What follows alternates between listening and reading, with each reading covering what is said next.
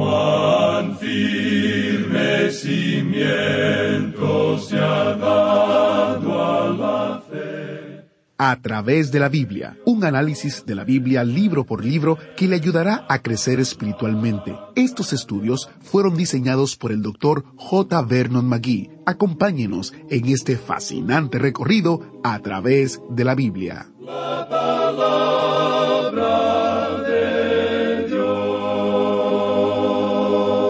En el último episodio de A través de la Biblia, nuestro maestro Samuel Montoya nos llevó a través de la visión que tuvo Daniel de las cuatro bestias que caracterizaban cuatro grandes reinos. Pero, ¿qué significaba? ¿Y cómo lo descifraría el gran profeta Daniel? Bienvenidos a través de la Biblia, el programa donde conocemos a Dios en su palabra. Soy su anfitrión, Heiel Ortiz. Si usted desea descubrir las respuestas a estas preguntas y mucho más, entonces súbase al autobús bíblico para otro fascinante estudio en el libro de Daniel del Antiguo Testamento. Estamos comenzando en el capítulo 7, específicamente en el versículo 13. Llegamos hoy a esta porción de las Escrituras en la cual leemos que el Hijo del Hombre se le da dominio eterno. En los versos 13 y 14 del capítulo 7 de Daniel leemos, Miraba yo en la visión de la noche, y he aquí con las nubes del cielo venía uno como un hijo de hombre, que vino hasta el anciano de días, y le hicieron acercarse delante de él, y le fue dado dominio, gloria y reino para que todos los pueblos, naciones y lenguas le sirvieran.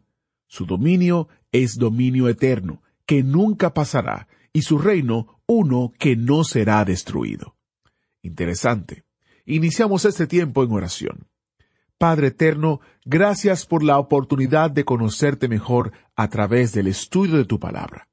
Al abrir hoy nuestras Biblias y nuestros corazones, ayúdanos a comprender los misterios contenidos dentro de tu palabra. En el precioso nombre de Jesús oramos. Amén. Con nosotros, nuestro maestro Samuel Montoya, guiándonos y dirigiéndonos en el estudio bíblico de hoy. Volvemos hoy, amigo oyente, al capítulo siete del libro de Daniel. En nuestro programa anterior no concluimos lo que decía este capítulo. Dejamos nuestro estudio en el versículo trece, donde decía Miraba yo en la visión de la noche, y he aquí con las nubes del cielo veía uno como un hijo de hombre, que vino hasta el anciano de días, y le hicieron acercarse delante de él. Tuvimos que dejar nuestro estudio en este punto en particular, y vimos que este es un cuadro del Señor Jesucristo. Él es el Hijo de Dios en el cielo, investido con autoridad para tomar los reinos de este mundo, de los gentiles, y establecer su reino. El Señor Jesucristo habló en cuanto a eso, que Él iba a venir con gran poder y que iba a venir en las nubes del cielo a establecer su reino sobre esta tierra. Y eso es lo que el ángel dijo en cuanto a Él, que Jehová Dios le dará el trono de su padre David. Así es que lo que tenemos aquí es una declaración muy clara y concisa de que el Señor Jesucristo es aquella piedra cortada, no con manos, que pulveriza esa estatua que vimos al comienzo de este libro de Daniel. Y Él establecerá su reino sobre esta tierra. Uno encuentra esto a través de toda la palabra de Dios. Por ejemplo, allá en el Salmo dos, versículo siete dice, Yo publicaré el decreto. Jehová me ha dicho, Mi hijo eres tú, yo te engendré hoy. Él fue engendrado de entre los muertos. Uno puede observar lo que dice allá el capítulo trece de los Hechos de los Apóstoles, versículo treinta y tres, y encuentra que el apóstol Pablo interpreta esto, y se refiere a la resurrección de los muertos. Nada tiene que ver con Belén. En el versículo ocho de este Salmo dos dice, Pídeme y te daré por herencia a las naciones, y como posesión tuya los confines de la tierra. Él tendrá en su poder el reino. Ahora, ¿cómo lo hará? Dice, Los quebrantarás con vara de hierro, como vasija de alfarero los desmenuzarás. Cuando Él venga a la tierra, el milenio no le va a estar esperando.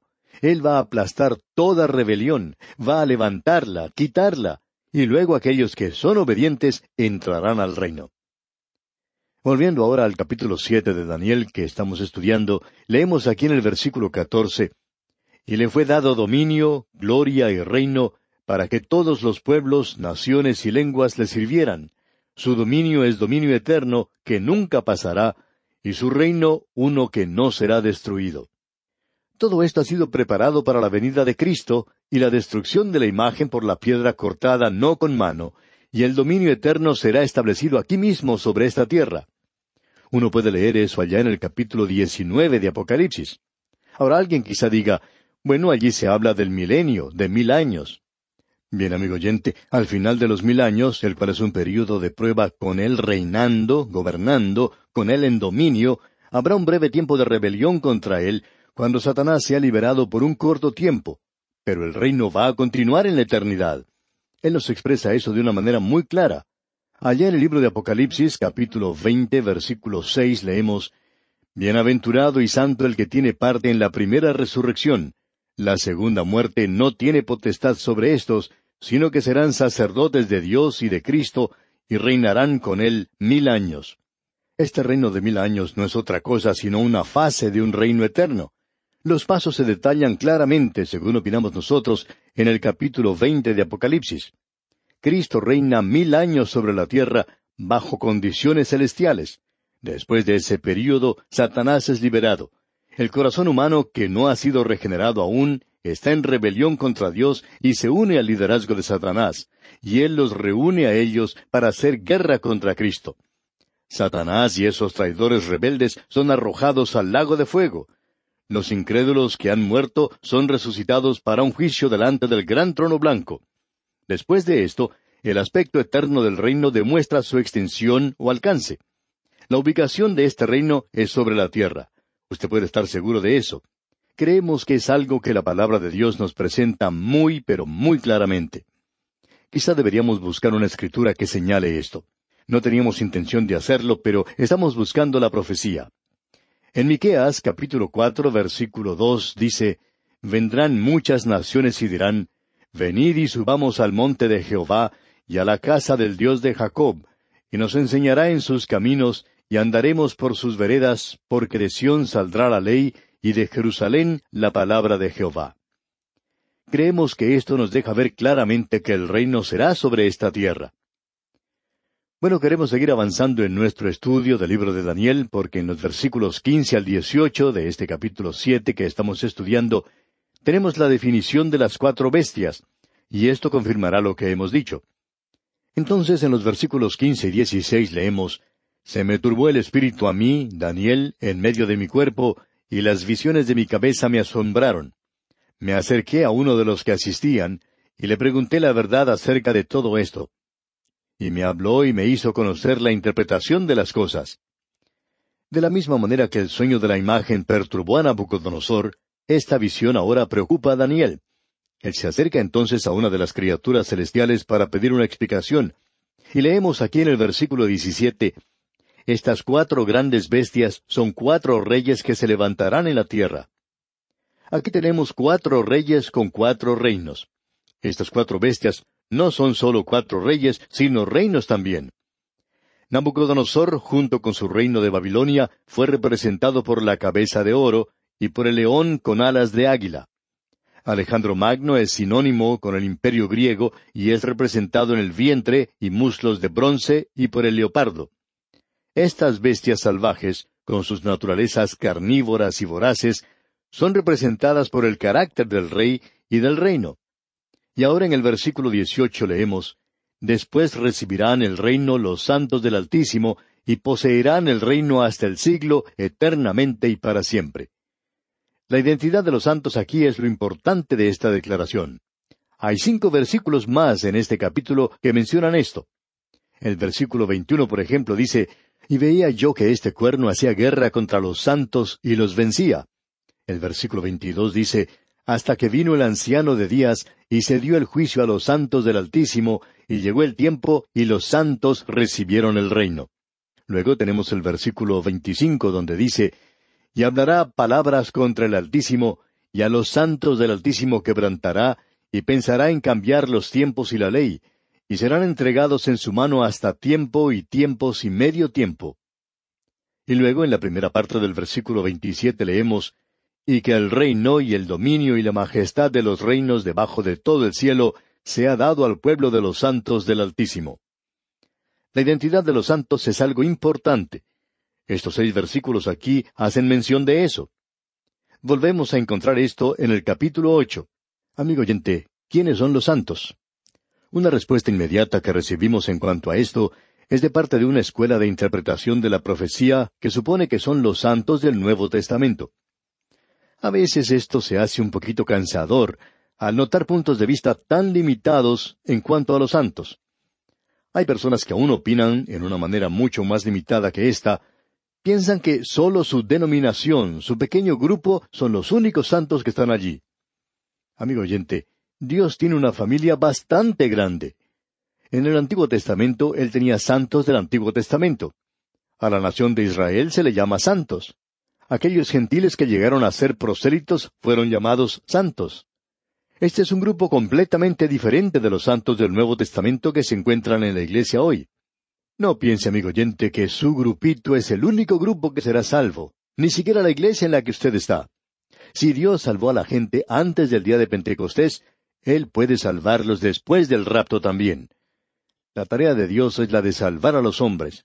Es la iglesia la que ha fracasado, no es Dios. Ahora en Daniel capítulo ocho versículo veinticuatro se nos dice, y su poder se fortalecerá, mas no con fuerza propia, y causará grandes ruinas, y prosperará, y hará arbitrariamente, y destruirá a los fuertes y al pueblo de los santos. Si usted lee en el libro de Éxodo capítulo 19 versículo 6, podrá identificar a los santos que pensamos que se mencionaron aquí, y estos son la nación de Israel. Allí dice, y vosotros me seréis un reino de sacerdotes y gente santa. Estas son las palabras que dirás a los hijos de Israel. Bueno, gente santa quiere decir santos. La palabra que se utiliza para santos proviene de la palabra pagois, y se menciona como doscientas veces en el Nuevo Testamento. Se traduce unas noventa y dos veces como santo, en combinación con el Espíritu Santo. Los creyentes en la iglesia son llamados santos. En el Nuevo Testamento, los santos son pecadores que han sido declarados justos a causa de su fe en Cristo. Eso lo vemos allá en la epístola a los Romanos capítulo uno versículo siete. Y esa palabra se utiliza de la misma manera para los creyentes del Antiguo Testamento. También se utiliza para los santos de la tribulación. Usted puede ver lo que dice Apocalipsis capítulo trece versículo siete. Y se le permitió hacer guerra contra los santos y vencerlos. Aquí en el libro de Daniel, por tanto, los santos se refiere a Israel, pero no a todo Israel, sino al remanente creyente solamente, y luego a los gentiles que son salvos. Y creemos que aquí esto se refiere a ellos, no a su grupito amigo oyente, ni al mío tampoco. El énfasis en este lugar se da a la cuarta bestia con los diez cuernos. Daniel le da énfasis, también Dios le da énfasis. Y nosotros también debemos hacerlo porque nosotros entramos aquí en alguna parte.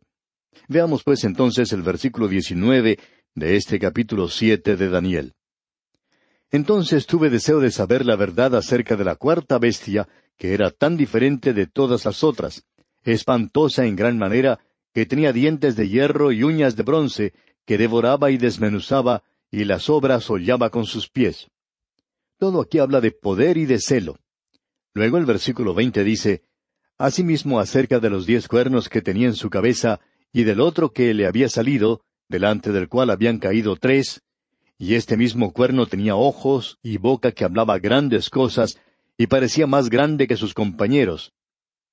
La atención se dirige aquí a la cuarta bestia y a la ferocidad de la bestia. Dientes de hierro, uñas de bronce, y a Roma la odiaban las naciones cautivas. Aníbal, quien cruzó el Mediterráneo y el norte de África, juró venganza contra ese poder tan cruel, y él vivió para poder lograr esto. Pero aún así, finalmente fue dominado por Roma. Roma rechazó al Hijo de Dios, el Salvador, a través del títere Pilato, quien hizo esa pregunta cínica e insolente al Señor Jesús. ¿Qué es la verdad? Roma crucificó a Jesús y persiguió a la iglesia. Luego crecieron diez cuernos en la cabeza de la bestia, demostrando un desarrollo postrero y no un reino separado aparte. Ahora Roma se desintegró, como ya hemos dicho, y los diez cuernos no crecen de una bestia muerta, sino de una bestia viva. Roma aún vive en ese imperio fragmentado en muchas de las naciones que existen en Europa y en el África del Norte, y quizá incluyendo algunas en Asia. No creemos que sea posible identificarlas.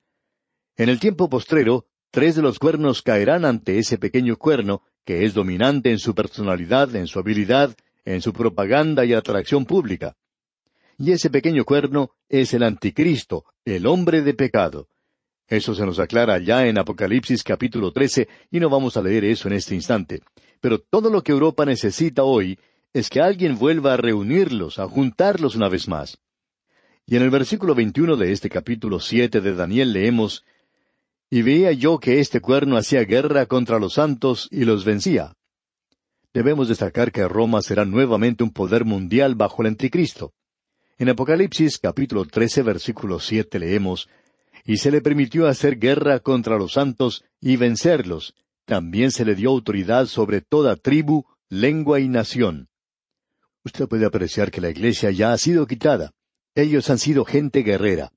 Aquellos que han tenido antepasados en Europa saben que por mil quinientos años han sido gente guerrera y aún lo son. En muchas partes uno no puede visitar la ciudad sin notar que allí existe un monumento a los muertos en la guerra.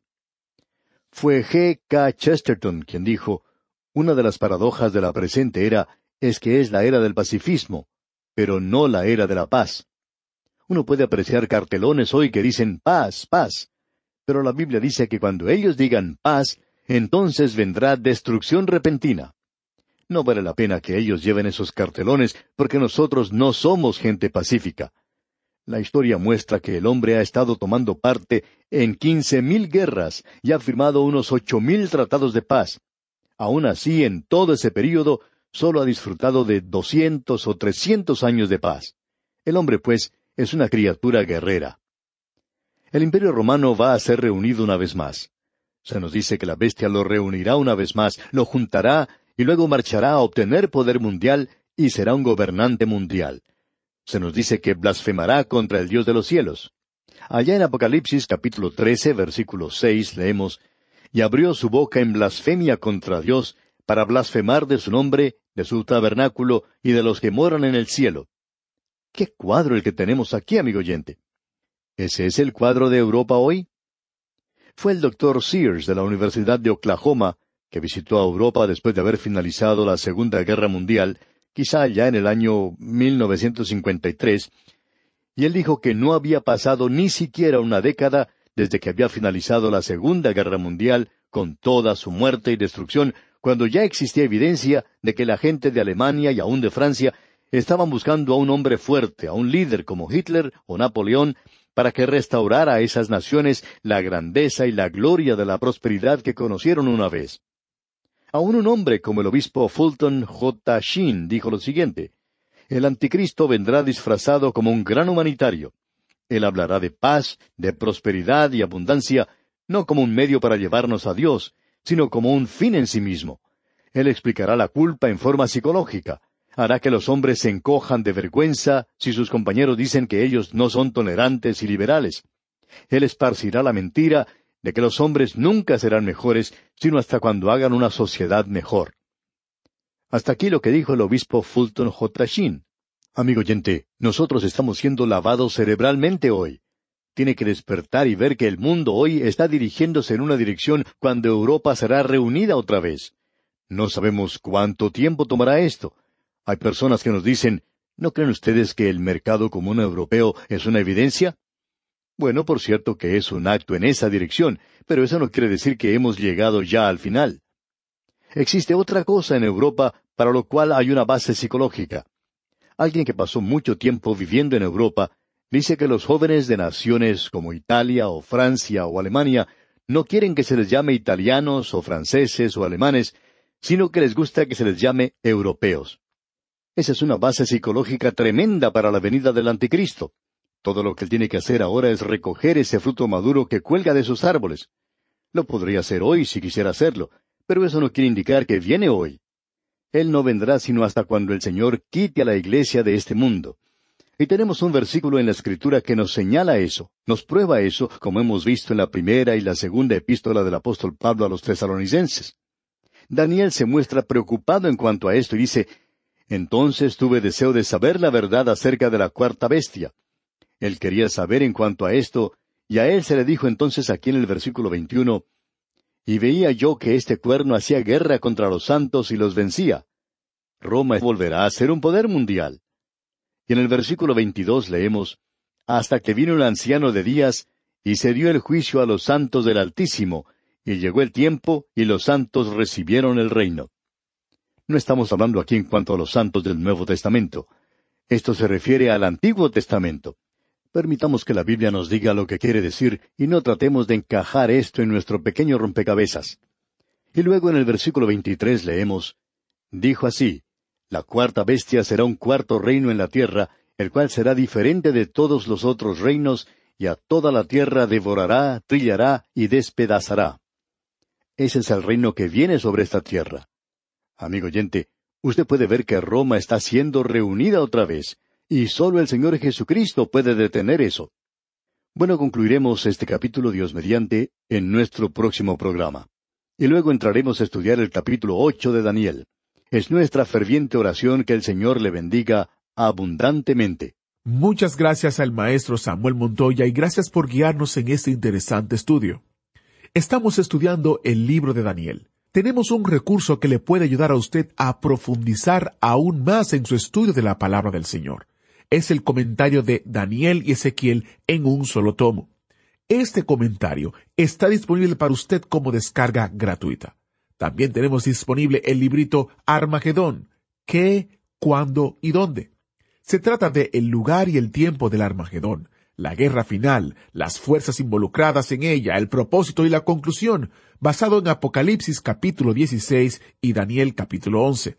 También tenemos el librito titulado Apartado, Lecciones de Valor del libro de Daniel. Un relato verdadero de un hombre llamado Daniel que estamos conociendo, que repetidamente se alineó con Dios en vez de con el hombre, incluso cuando le costó todo. Todos estos recursos se encuentran gratuitos como descargas en nuestro sitio web. Como todo lo que ponemos en nuestra página, le invitamos a descargarlo y a compartirlo con otros. Son gratuitos. El lugar es a través de la Biblia.org barra recursos. A través de la Biblia.org barra recursos. Lamentablemente, no nos es posible enviar los recursos fuera de los Estados Unidos pero a aquellos que tengan una dirección en los Estados Unidos o un P.O. Box en los Estados Unidos, con mucho gusto se los enviamos sin costo alguno. Solo deben de llamarnos. El número es 1-800-880-5339.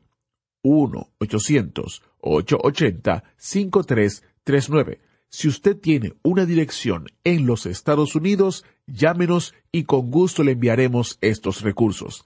Le repito una vez más el número 1-800-880-5339 o si desea ir a nuestro sitio web a través de la biblia.org barra recursos podrá descargarlos de manera gratuita. Si usted quiere tenerlo de manera impresa y no tiene una dirección en los Estados Unidos, puede visitar nuestra página en Amazon y usted encontrará este comentario como descarga digital en Kindle o también versión impresa. Nos despedimos por este programa hasta la próxima. Agradecemos que nos acompañara en el estudio de hoy. Le invitamos a que visite nuestro sitio en internet a través de la biblia.org. Ahí puede suscribirse para recibir las notas y bosquejos de lo que estamos estudiando y noticias del ministerio. También encontrará la variedad de libros y materiales gratuitos que tenemos para usted. El sitio es a través de la biblia.org. Todo lo que hacemos es posible gracias al Señor y a personas como usted que se unen a nosotros en la obra de llevar la palabra entera al mundo entero. A través de la Biblia es una producción de Radio Transmundial.